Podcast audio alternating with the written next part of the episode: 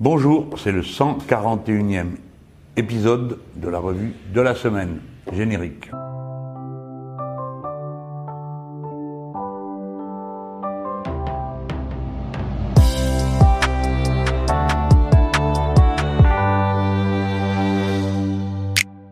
J'ai beaucoup de choses à dire et naturellement je ne peux pas euh, occuper toute la surface de cette revue de la semaine euh, par euh, les questions qui ont eu lieu la semaine d'avant. Enfin, on a quand même passé une drôle de semaine. Pour ce qui me concerne, j'ai d'abord commencé par être attaqué sur trois, quatre phrases d'une interview de plus d'une heure que j'avais fait avec quatre journalistes qui étaient extrêmement chevrotés.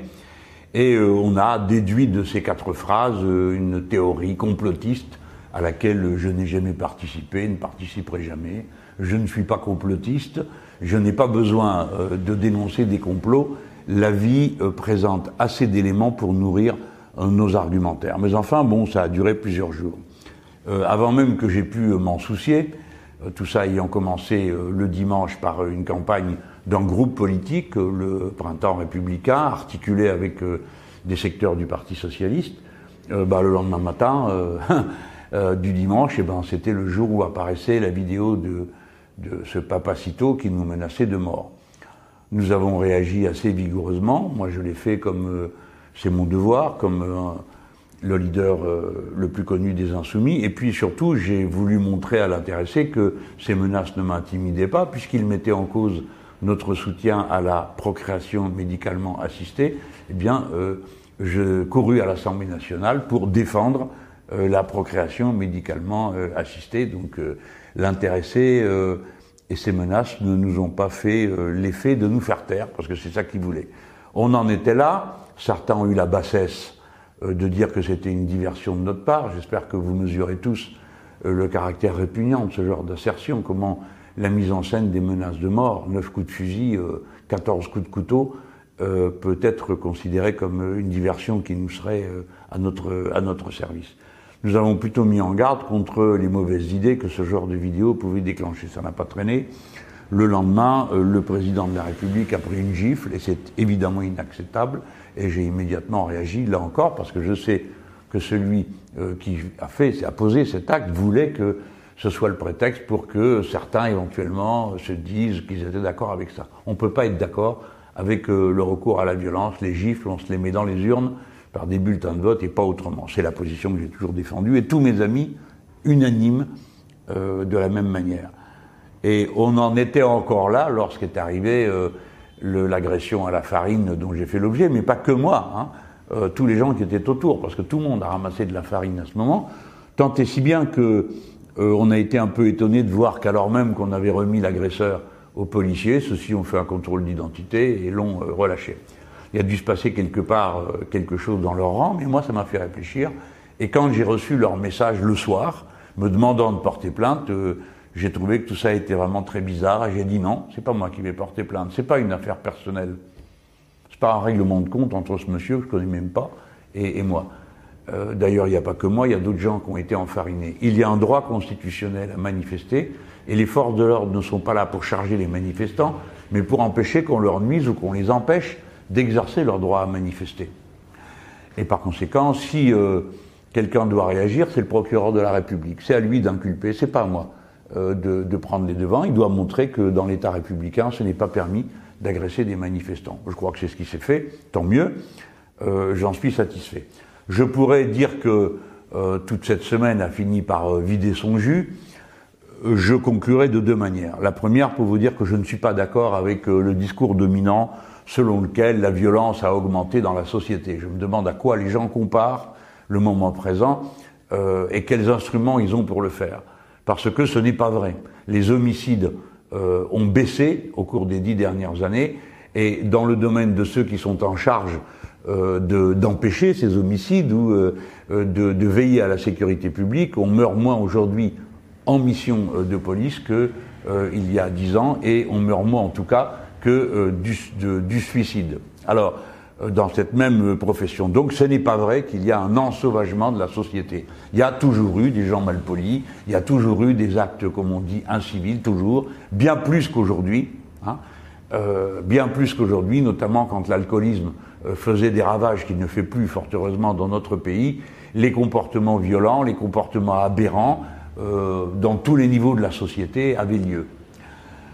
Par conséquent, ce qui par contre est sûr, c'est qu'il y a un phénomène nouveau, c'est la montée de la violence de l'extrême droite, d'une part, et du terrorisme de, de l'autre côté.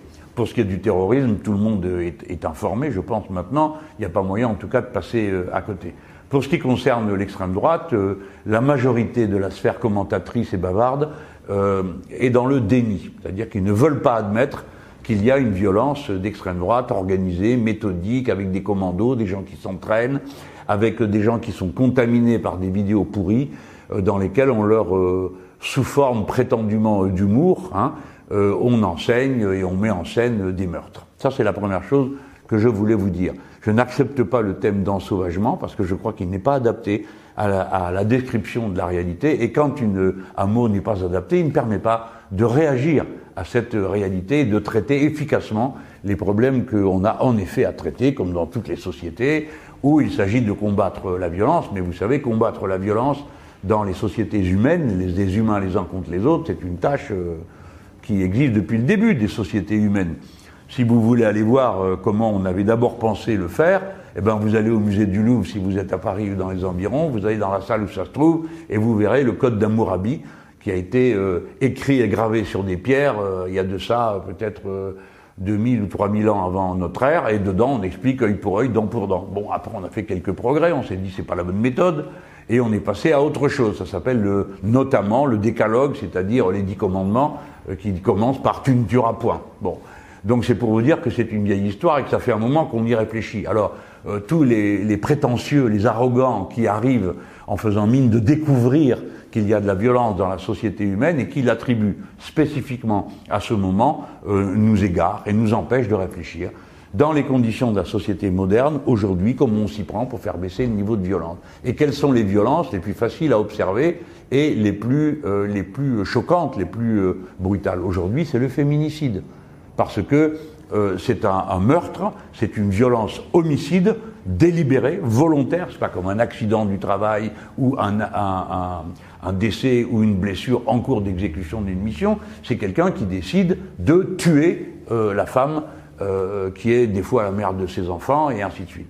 Donc le féminicide, c'est certainement le meurtre aujourd'hui qui est euh, le plus répandu, puisqu'on meurt beaucoup par féminicide. Et nous sommes dans l'obligation d'examiner comment les féminicides sont traités, comment on peut euh, mettre à l'abri les femmes qui vivent sous cette menace, et évidemment, on est en droit d'exiger que les services qui reçoivent les plaintes ou qui les enregistrent fassent leur boulot, reçoivent et enregistrent, mais aussi prennent les mesures de prévention, de précaution pour éviter que les femmes se retrouvent toutes seules face à leur bourreau.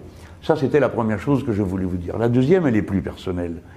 Voyez-vous, euh, bon, que la lutte politique comporte euh, des aspects euh, un peu durs, bon, là, c'est, les malins, ceux qui ont fait cette campagne contre moi. Hein, je sais très bien pourquoi ils l'ont fait, c'est la politique, c'est un combat, ils, n'ont pas hésité à utiliser une arme dégradante, qui est celle de, la calomnie. Je ne suis pas complotiste, j'ai dit tout à l'heure, pas passer mon temps à m'en justifier et m'en défendre, mais quelque chose m'a choqué. C'est que on fasse comme si j'étais indifférent euh, à la souffrance des familles des victimes, et comme si j'étais, euh, en quelque sorte, je cherchais à, à protéger les criminels ou à diminuer la violence de leurs actes. Ce n'est pas vrai. Je le suis tout spécialement à propos de l'affaire Mera, qui personnellement m'a beaucoup traumatisé, puisque je suis le seul homme politique dans ce pays qui en parle à intervalles réguliers, pour redire à quel point, pour moi, c'est le, le, symbole d'une violence totale, absolue, et euh, comme telle, absolument inadmissible.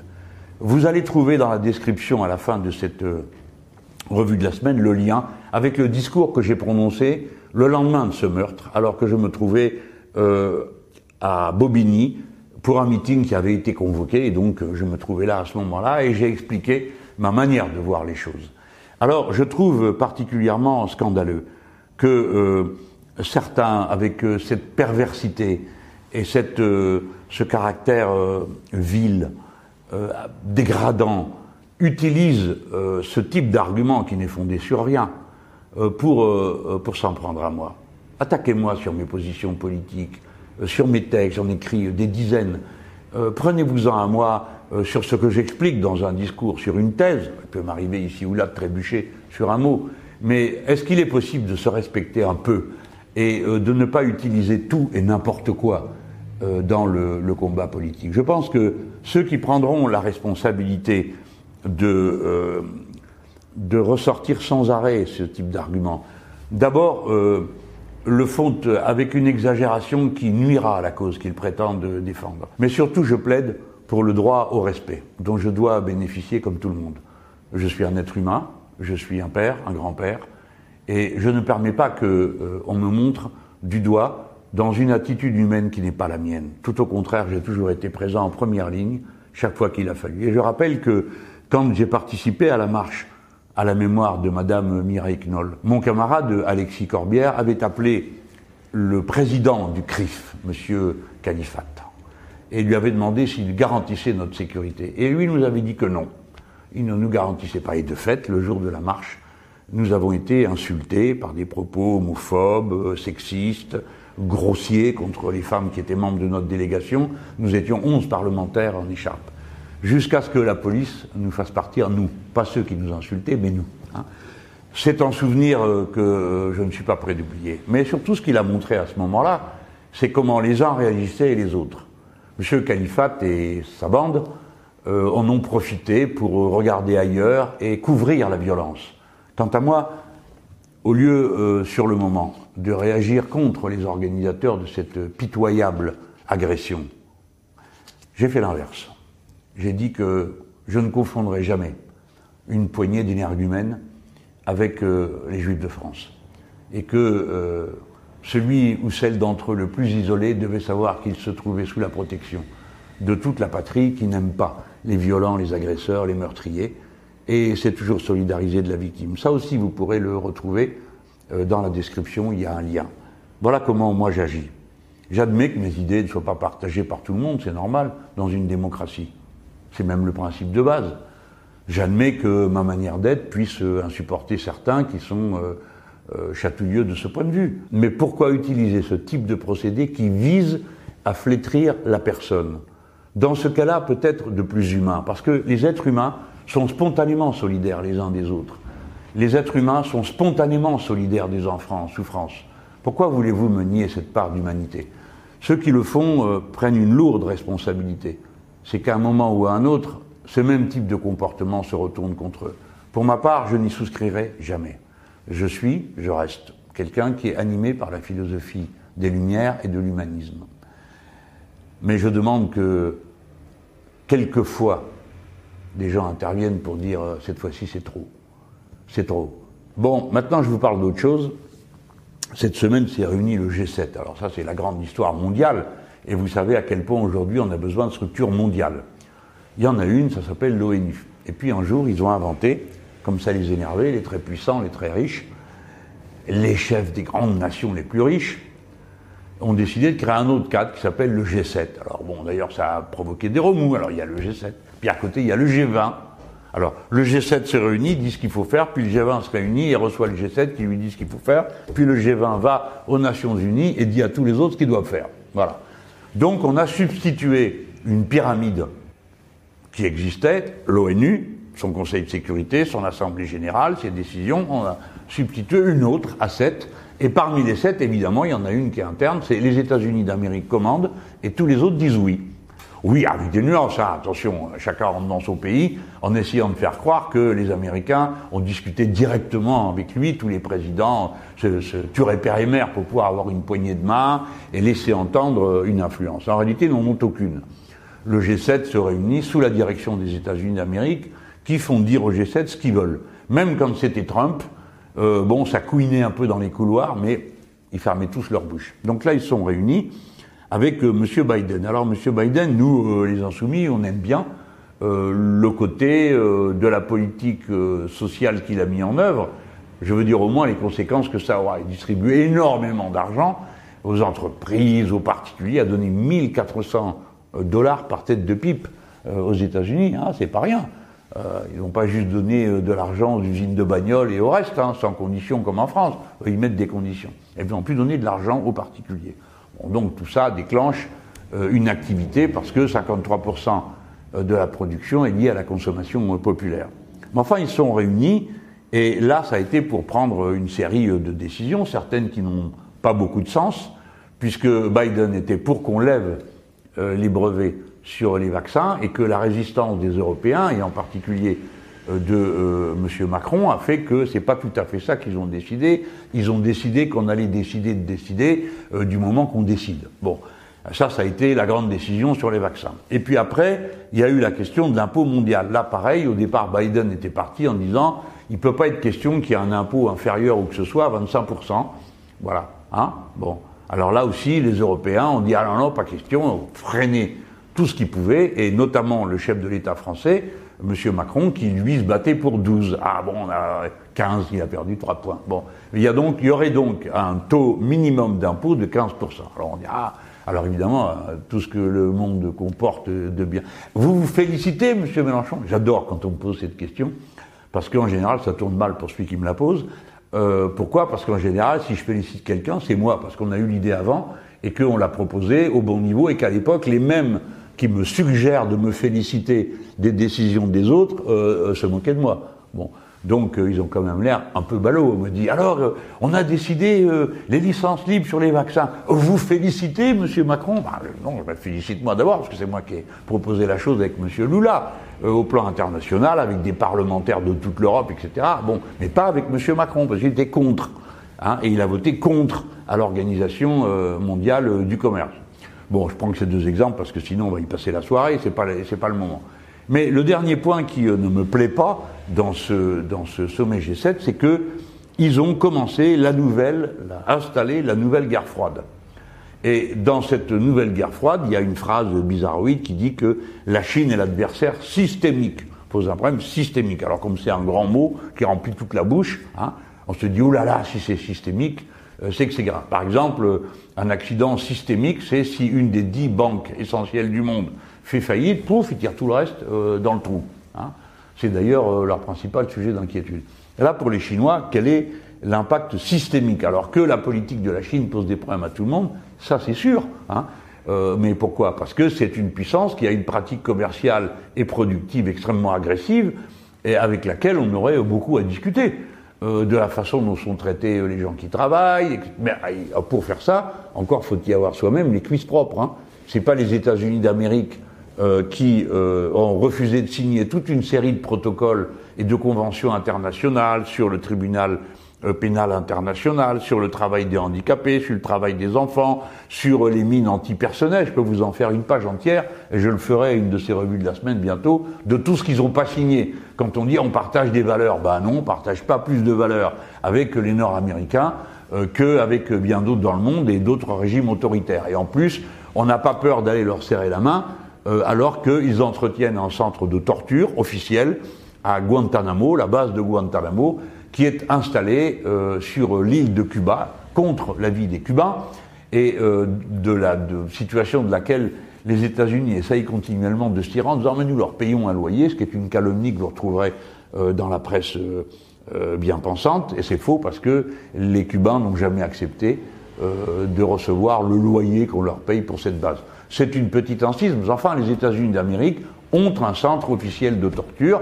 Alors, si vous n'avez pas bien compris, je vous précise, de torture. Par exemple, noyer quelqu'un dans une baignoire et lui ressortir la tête et recommencer autant de fois. Parce que ce point a été discuté. Est-ce que c'était une torture ou non? Il a été décidé que non, ça n'en était pas une. Voilà. C'est comme ça que, et ça dégoûte personne d'aller serrer la main euh, du président d'un pays qui pratique la torture. Bon, vous me direz avant, ça les dérangeait pas quand il pratiquait la ségrégation raciale, donc maintenant la torture, pourquoi pas? Donc euh, c'est pour dire que le monde n'est pas euh, simple, comme certains le voudraient, avec les gentils d'un côté, les méchants de l'autre. Je crois qu'il y a que des méchants partout. Bon, c'est-à-dire partout, il y a des intérêts euh, contradictoires. Donc c'est vrai que nous, on a des problèmes nombreux avec le fonctionnement de l'économie chinoise. Mais on s'en prend à nous, pas aux Chinois. Si les Allemands avaient résisté, par exemple, sur les, les panneaux photovoltaïques pour protéger la production en Europe, euh, bon, bah, on aurait une industrie des panneaux photovoltaïques et moi, je n'aurais pas besoin d'aller courir là-bas dans la vallée de la Romanche parce qu'ils menacent de fermer l'entreprise qu'elle a. Mais les Allemands ont cédé sur le photovoltaïque parce que les Chinois leur ont dit si jamais vous nous faites suer avec cette histoire de panneaux photovoltaïques, que vous ne laissez pas rentrer nos panneaux, ben nous on laisse plus rentrer vos voitures. Quand on dit voiture en allemand, alors ça règle tout de suite le problème. Hein. Ils ont dit oui, oui, on signe tout ce que vous voulez. Voilà. Les Français n'ont rien dit comme d'habitude, parce que les dirigeants sont pas bons. Ils n'osent pas tenir tête. Euh, euh, bon. Alors, euh, donc voilà, le G7 a désigné la Chine comme l'adversaire systémique. Alors, et que et l'OTAN, l'organisation militaire qui unit tout le monde derrière les États-Unis d'Amérique, a évidemment désigné la Chine comme un adversaire. Bon. Alors, OTAN, ça veut dire organisation du traité de l'Atlantique Nord. Donc on apprend en même temps que la Chine est sur l'Atlantique. Je ne sais pas où, mais en tout cas, si l'OTAN s'en soucie, c'est que sans doute euh, c'est parce qu'ils sont sur l'Atlantique. Non, ça ne l'est pas. Donc l'OTAN est un prétexte, un habillage, une mascarade qui sert aux États-Unis d'Amérique. Alors pourquoi? Parce que, évidemment, ce qui est mis en cause, bien sûr, c'est les pratiques commerciales. Bon, on ne voit pas que ceux des États-Unis ou de l'Europe soient plus recommandables, mais c'est évidemment les questions militaires. Et alors on raconte à tout le monde, alors avez des images, vous voyez, tant, tant, tant, des bateaux chinois qui passent, des, soldats chinois qui marchent au pas, tout ça. Et c'est censé vous faire peur, comme déjà vous autres les ballots, vous avez déjà marché dans la combine des armes de destruction massive de Saddam Hussein qui s'est fait plier en 48 heures. Euh, armes de décision euh, de, de, destruction massive qui n'existait pas. Le ministre de l'époque des États-Unis s'est moqué de vous en montrant des petites poudres dans un, hein, dans un flacon. Bon, allez hop, allez, on va pas faire des histoires, hein, on a oublié, et la presse qui avait fait à l'époque une attitude critique tout à fait remarquée, hein, puisque ça avait consisté à ouvrir très grand le gosier, à avaler et ensuite à répéter, comme c'était prévu par euh, le porte-parole euh, de l'opération euh, militaire contre Saddam Hussein, qui répétait tous les jours les informations militaires, et puis tous les autres recopiés, sans un mot de critique ni de recul. Alors là, c'est pareil la menace militaire chinoise. Alors c'est vrai, les Chinois ont, au cours des dix dernières années, euh, augmenté leur budget militaire. Hein bon, alors euh, quoi? Ben, On comprend. Hein si vous êtes un grand pays et que les autres disent que vous êtes un problème systémique, vaut mieux vous préparer à ce qu'il vous arrive quelques euh, mauvais sorts. Donc ils ont augmenté leur budget militaire. Est-ce devons-nous mourir, pétrir de peur dans notre lit, nous demandant vite quel est le numéro de l'OTAN pour qu'on appelle si jamais il y a un Chinois euh, qui débarquent chez nous. Tout ça est grotesque. Parce que quel est l'état réel des rapports de force euh, financiers sur les questions d'armement? Les États-Unis d'Amérique, c'est 686 milliards de dollars. Ça veut dire deux fois plus, vous entendez? Le budget des États-Unis d'Amérique, c'est deux fois plus que le total du budget militaire chinois et russe. D'accord? Le budget militaire des États-Unis, c'est deux fois plus, deux fois, que le total des Russes et des Chinois. On est donc en droit de se poser de savoir qui c'est qui est vraiment un problème systémique pour la paix. Celui qui est armé jusqu'aux dents et qui dépense le plus ou les autres? Moi je pense que c'est celui qui est le plus armé et qui menace tous les autres parce que les États-Unis d'Amérique sont une puissance agressive avec lesquels, sur certains points, nous ne partageons aucune valeur. J'ai évoqué tout à l'heure le tribunal pénal international, les conventions sociales, etc., etc. Alors maintenant, là, je viens de vous dire, les États-Unis d'Amérique, c'est à eux tout seuls 40% du total des dépenses militaires du monde. Mais si vous y mettez notre chère organisation du traité de l'Atlantique Nord, l'OTAN, eh bien, euh, c'est-à-dire les Européens, plus, je lis ma liste hein, pour oublier personne, euh, Organisation du traité Atlantique Nord, Japon. Il n'y a pas d'Atlantique là-bas, mais ça fait rien, on les prend, c'est des copains. L'Arabie, ah ben il n'y a pas non plus d'Atlantique. Les Émirats Arabes Unis, pas d'Atlantique. Israël, non plus. C'est sur le bord de la Méditerranée. L'Australie, ah, il y a point d'Atlantique là-bas. Eh ben, ils sont quand même dans l'Alliance. Bref, une fois que vous avez mis tous ces gens qui sont dans l'Alliance euh, d'un océan dont ils ne sont pas riverains, pour certains d'entre eux, eh bien, ça représente 65% du total mondial des dépenses militaires. Donc, les États-Unis à eux tout seuls, 40%, c'est-à-dire deux fois plus que les Russes et les Chinois réunis. Si vous passez à l'OTAN tout entier, 65% des dépenses militaires du monde. Voilà, c'est ça la réalité. Donc, je ne suis pas d'accord pour marcher dans la combine la combine qui va consister à diaboliser la Chine du matin au soir et à tout régler à coup de sanctions commerciales et ainsi de suite, on connaît la musique. Les sanctions commerciales avec la Chine, j'attends de voir ça. Parce que comme la Chine est l'atelier du monde, euh, on peut imaginer que c'est sous prétexte de menaces militaires que vont s'exercer un certain nombre de restrictions à la circulation des productions chinoises dont on dira on va le produire nous-mêmes. En gros, c'est ce que voulait faire Trump, hein, et euh, c'est ce que reprend Biden. Sous prétexte de faire face à la menace chinoise, on va casser le matériel militaire qui existe et en commander d'autres. Ne croyez pas que je rêve, c'est exactement ce qu'a dit sur deux pages Madame Hillary Clinton avant l'élection présidentielle. Bref, vous le savez comme moi, les démocrates valent pas plus cher que les républicains.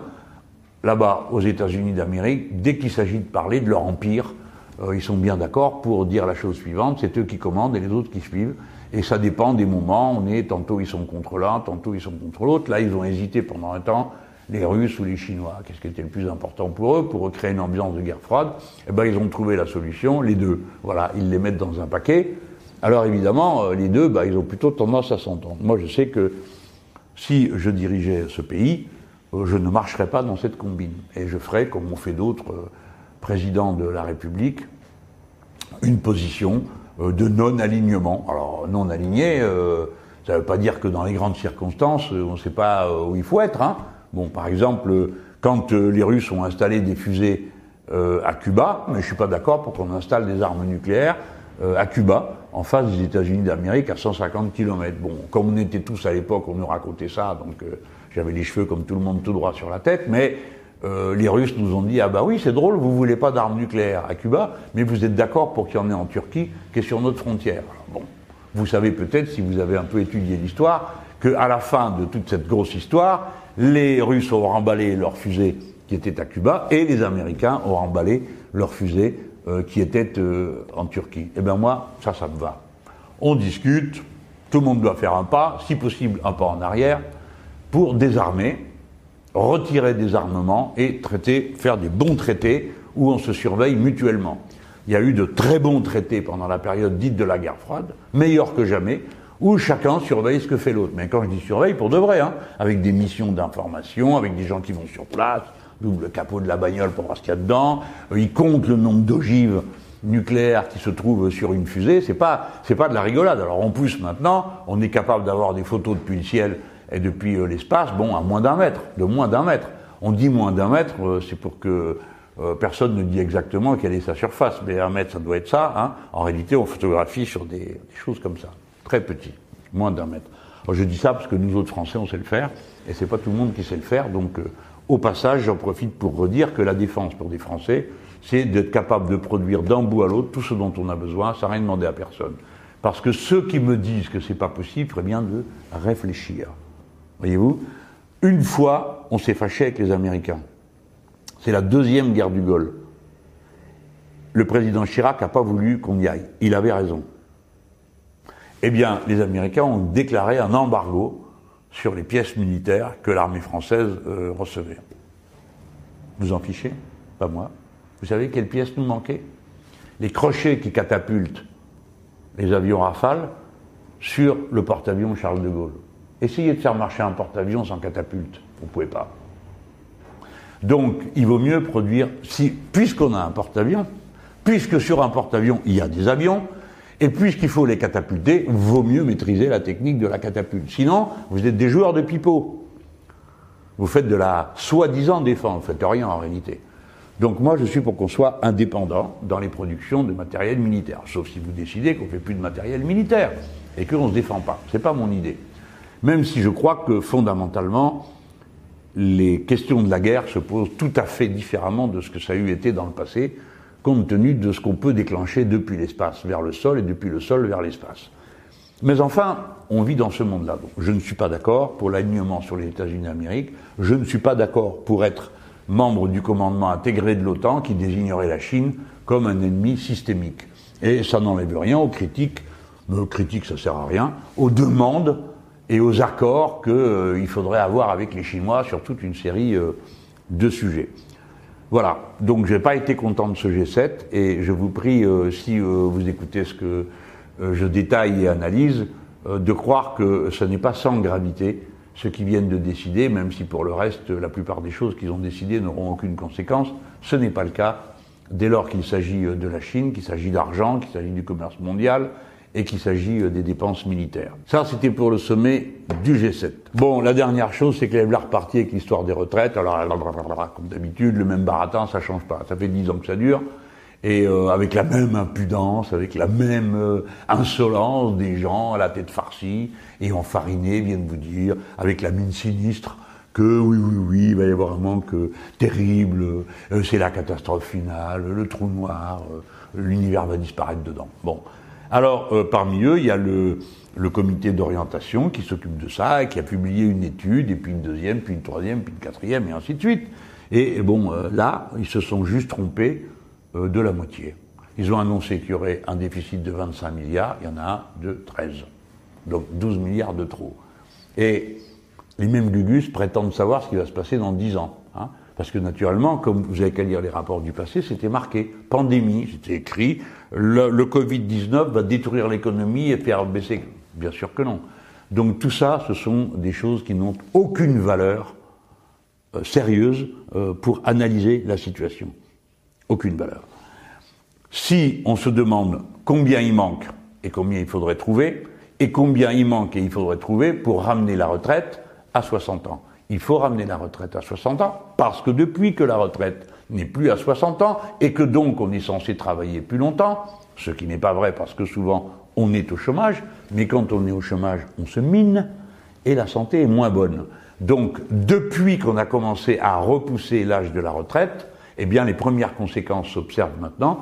L'espérance de vie, en bonne santé, l'espérance de vie tout court a diminué.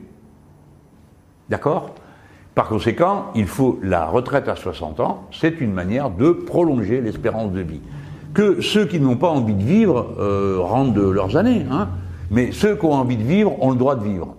Et euh, nous ne sommes pas d'accord pour qu'ils soient tués par l'angoisse, par euh, le stress euh, du chômage, par l'interrogation sur ce qui vont devenir demain ou après-demain. Par conséquent, la nouvelle idée de réforme des retraites est une très mauvaise idée. Et je vais vous dire une chose que vous avez déjà entendue, peut-être si vous avez suivi mon émission à LCI. Eh bien, c'est que je suis d'accord avec M. Roux de Bézieux. Je ne vois pas ce qu'on gagnerait là, en ce moment, alors qu'on essaye de sortir de la pandémie, à se prendre à la gorge sur la question des retraites. Parce qu'il faut bien savoir qu'on ne laissera pas faire. On se battra. Et dans l'ambiance qui règne, je ne sais pas si c'est la bonne idée d'organiser à nouveau une bataille rangée euh, sur le plan social. Je pense même le contraire. Je pense que nous avons besoin de tout sauf de ça. Pourquoi? Parce qu'on affronte, comme prévu, pardon, la conjonction de deux crises. Vous allez vous taper le changement climatique, avec toutes ses conséquences, sociale, civilisationnelle, etc. Et puis les conséquences de la pandémie sur l'organisation du commerce mondial. Parce que les petits génies qui ont expliqué que c'était une bonne idée de pêcher les crevettes à un endroit, d'aller les décortiquer à l'autre bout du monde et de les ramener en bateau à un troisième endroit, eh bien aujourd'hui, ils nous ont mis le monde dans un état où tout dépend de très longues chaînes d'interdépendance. Et voilà que, compte tenu de la baisse de la production liée à la Covid, compte tenu de la difficulté de transporter les marchandises parce que l'Inde, qui fournit un contingent considérable de marins mal payés et maltraités, est atteint par une vague d'épidémie qui fait que ben il n'y a, a, pas de marins pour monter sur les bateaux. Donc quand vous combinez tout ça, vous secouez et ça vous donne le résultat suivant. Toutes sortes de productions sont arrêtées ou sont insuffisantes et les cours s'envolent. Le bois d'œuvre, l'acier, etc., etc. Tout ce qui sert à la construction, et la construction, c'est quand même le cœur d'un tas d'économies, avec des problèmes insolubles. Parce que si vous signez un contrat où on vous a dit que votre maison ou votre immeuble coûtera 100, parce que vous avez fait votre compte avant, celui qui fabrique, il a fait son compte, il a dit bon, total 100. Alors je mets les matériaux, la main-d'œuvre dont j'ai besoin, tout ça, le, bénéfice pour les actionnaires, et puis égal 100. Bon, alors si dedans vous mettez euh, les matériaux qui ont augmenté de 30%, euh, le fer, le, eh ben, clairement, celui qui vous a vendu quelque chose à 100, il peut tout simplement pas continuer. Il peut pas continuer pour deux raisons. La première, matériel, il n'y a, pas le, a pas le matériel pour faire les choses, il n'y a pas le bois, il n'y a pas l'acier. Et la deuxième, elle est économique, c'est que si le gars ou la fille vous fait quand même ce qu'il vous a promis à 100 avec des composants qui ont augmenté de 30%, ben il est intégralement désintégrés immédiatement. Voilà. Donc euh, nous sommes là-dedans. Et euh, je pense que compte tenu de ce contexte, mieux vaudrait éviter euh, de se lancer dans une bataille sociale. Mais si le gouvernement veut avoir la bataille sociale, il l'aura. Et nous autres, les insoumis, comme la dernière fois, on ne sera pas les derniers. Et cette fois-ci, sans doute, prendrons-nous davantage d'initiatives euh, sur le terrain euh, pour faire en sorte que la réaction sociale soit la plus franche, la plus massive et la plus méthodiquement organisée euh, qu'il le faut. Bon, alors évidemment, je sais, il y a toujours ceux qui sont là qui disent oui, mais il nous a pas dit comment on, finisse, on finançait la retraite. Ça, finit par être saoulant parce que j'ai déjà fait dix fois. Hein, je veux bien recommencer. Déjà, si vous voulez régler aujourd'hui le problème du déficit du régime général des retraites, hein, c'est pas dur vous payez les femmes comme les hommes à compétences égales. Hein D'accord faites ça, ça y est, pouf, il n'y a plus de trou. Il y a même un excédent. Il y a un excédent qu'on évalue à 5 ou 6 milliards. D'accord? Donc c'est pas si difficile que ça, euh, si on veut faire les choses. Mettons par exemple qu'on suive mon plan d'embauche. Alors, il y a plein de manières de le faire. Je prends celui qui a fait le plus grincer les dents, hein bah, parmi bien d'autres hein, que j'ai de solutions. Dit à 51 milliards distribués en dividendes par le CAC 40. Alors, ils n'ont pas été avec la petite cuillère. Hein. C'était le gros râteau. Y compris, ils ont distribué plus qu'ils avaient gagné. Donc, pour distribuer plus, ils ont, ils ont pris dans la caisse, en quelque sorte. Hein. Bon, voilà. Eh bien, si on pourrait leur dire à cela, écoutez, euh, bon, vous exagérez, quoi.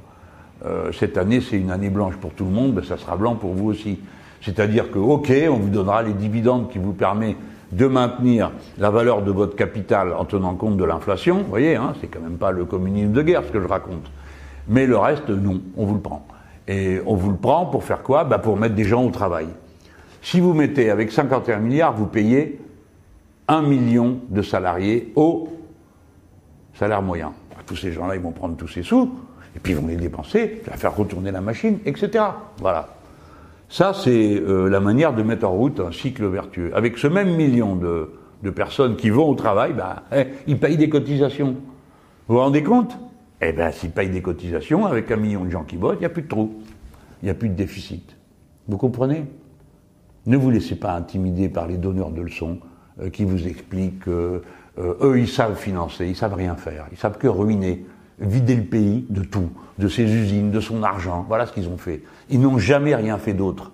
Demandez-vous pourquoi de si brillants gestionnaires qui prennent sans cesse de si bonnes décisions, inévitables, inéluctables, ça fait 20 ans qu'ils vous saoulent avec l'allongement euh, des, années de cotisation. Ça, c'est les socialistes qui ont fait ça. Hein, 43 ans au lieu de 42 euh, ou 41. Et puis après, c'est l'âge de départ de la retraite, etc., etc. Pour faire en sorte que, à la fin, bah, on soit dans la situation dans laquelle on est, euh, qui n'est pas du tout satisfaisante et que je propose de rendre beaucoup plus satisfaisante. Je termine sur un, une chose que j'ai en travers de la gorge. La semaine dernière, ils ont voté le projet de loi de finances rectificative. Je ne vais pas vous le commenter, promis. Je vais juste vous raconter ça. Avant, vous aviez le droit déjà de supprimer de votre bénéfice imposable, vous retiriez les pertes de l'année d'avant. Ça s'appelle carry back. Tu portes après. D'accord? Déjà, c'était insupportable. Mais il y avait quand même un plafond. Euh, bon, d'accord, mais pas trop. Le plafond, c'était un million. Après, il ne faut quand même pas exagérer. Et eh bien là, ils viennent de décider qu'il n'y a plus de plafond. Donc, les grandes entreprises vont pouvoir déclarer des déficits de l'année d'avant pour les coller sur le résultat de l'année en cours, où ils se sont fait des cheveux en or, d'accord? Cette année, là, ils ont rempli le maximum. Hein ils vont pouvoir le reporter sur cette année pour payer moins. Donc nous, on dit qu'il faut faire payer les profiteurs de crise. Eux, ils s'arrangent pour alléger encore ce que les profiteurs de crise vont donner au pays. Et comme si ça suffisait pas, on leur a dit, bon, bah d'accord, mais enfin, mais au moins, ils n'ont pas le droit de distribuer de, de dividendes, ceux qui vont arriver à 0,1 point. Ah si, si, si, ils ont le droit. Donc, ils ont le droit de retirer, de payer moins, et ils ont le droit de recevoir plus. Voilà. Il n'est pas beau le monde de M. Macron? Alors après, laissez-moi vous dire une chose. Si vous réalisez les mêmes dans les élections régionales qui viennent, si vous leur donnez une prime, ou pire, si en plus vous les applaudissez en vous organisant partout des deuxièmes tours entre plic et ploc, hein, bah, vous étonnez pas après ce qui arrive. Hein. Moi j'ai choisi mon camp, je suis pas le seul. Hein. Nous on se battra, on résiste, on dit non. On sait qu'on peut organiser la société complètement différemment, qu'on peut mettre tout le monde au boulot, que tout le monde peut avoir, retrouver une vie digne. Voilà, c'est ça qui est en jeu. Hein. Faut pas l'oublier. Les élections, c'est pas une formalité administrative, hein. c'est un moment politique où le peuple a un pouvoir politique. Alors s'il l'abandonne aux dominants, bah, ceux qui l'abandonnent, après, ils n'ont pas le droit de se plaindre. Hein. Faut pas qu'ils se plaignent. Parce qu'ils ont eu exactement ce qu'ils ont laissé faire. Bon, alors, euh, la chose qui vraiment est bien, c'est que la semaine dernière, on nous enfonçait la tête dans le seau, bah, vous avez bien réagi. On a gagné 3000 abonnés euh, sur cette chaîne YouTube. Donc, euh, ceux qui passent par hasard aujourd'hui parce qu'ils sont venus la dernière fois et qui veulent s'abonner peuvent le faire parce que c'est gratuit et ça le restera toujours. Et puis, s'ils veulent nous faire plaisir, ils mettent un petit pouce bleu parce que ça nous donne du courage à Antoine et à moi pour recommencer chaque semaine euh, ce travail, parce que c'est un travail. Il hein. ne faut pas que vous croyiez que je, je m'assieds ici, Antoine se met de l'autre côté de la caméra, on appuie sur le bouton et oh le bouboule c'est fait. Non, c'est pas le cas. Euh, il y a du boulot, on coupe, des fois je me trompe, je recommence tout. Bref, ça prend du temps. Merci euh, en tout cas de votre amical soutien, ça nous a fait beaucoup de bien de voir euh, tous ces abonnements et on espère qu'on va en gagner encore. Alors pendant que j'y suis, message aussi euh, personnel, ceux qui se disent finalement euh, j'aimerais bien soutenir cet homme pour l'élection présidentielle, ben, c'est possible, mais c'est tout à fait possible. Il vous suffit pour ça d'aller signer sur la plateforme nous sommes pour.fr et ça, ça vous met directement en contact avec toute la structure qui travaille parce que nous sommes en campagne. On est en campagne. Et une campagne, ça marche si les gens s'en mêlent.